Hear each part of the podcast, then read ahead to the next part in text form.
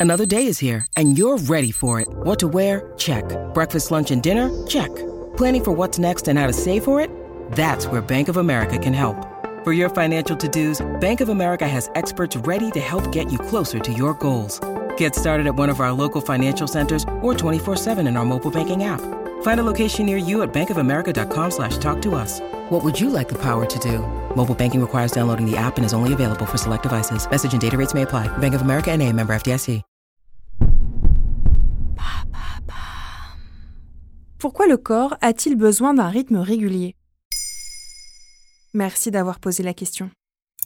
Horloge biologique, horloge interne ou encore circadienne, vous avez déjà certainement entendu l'un de ces termes. Et pour cause, toutes nos fonctions biologiques sont régulées par le système circadien. Par exemple la faim, le sommeil, le fait que nos organes soient plus ou moins actifs selon l'heure de la journée, la consolidation de notre mémoire pendant la nuit ou encore la variabilité de notre perception de la douleur au cours de la journée. En résumé, le système circadien optimise le fonctionnement du corps. Cette rythmicité de notre organisme, profondément inscrite en nous, est imposée par une horloge interne située dans le cerveau, plus précisément dans l'hypothalamus. L'Institut national de la santé et de la recherche médicale explique que dans cette région du cerveau, environ 10 000 neurones ont une activité électrique qui oscille sur environ 24 heures.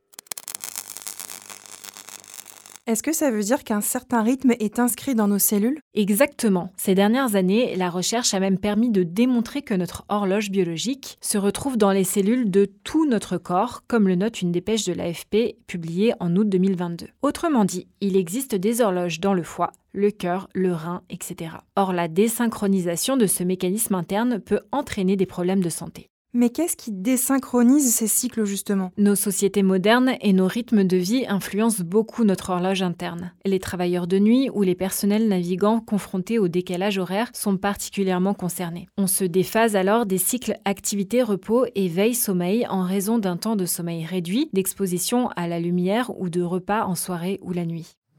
Et les conséquences sont nombreuses, par exemple sur le bon fonctionnement du système cardiovasculaire, le fonctionnement de l'immunité et même la division cellulaire et la réparation des tissus. Sur le site de l'INSERM, la chercheuse Hélène Duez de l'Institut Pasteur de Lille indique que la dérégulation du rythme circadien peut entraîner la survenue de maladies métaboliques comme le diabète ou l'obésité, des maladies cardiovasculaires, des troubles immunologiques et certains cancers.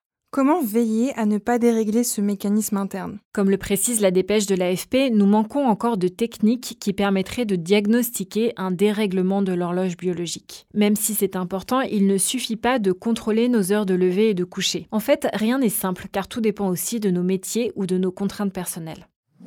Les équipes du service d'oncologie médicale de l'hôpital Paul Brousse à PHP à Villejuif ont publié les résultats d'une étude le 27 juin 2022 après avoir analysé les effets du travail de nuit auprès d'infirmiers et d'aides-soignants à l'aide d'un capteur thoracique connecté. Et sans surprise, des altérations importantes des horloges biologiques ont été relevées. Malheureusement, elles ont aussi perduré pendant les jours de repos chez 20% de ces personnes. Enfin, ces altérations étaient d'autant plus graves avec l'augmentation du nombre d'années de travail de nuit.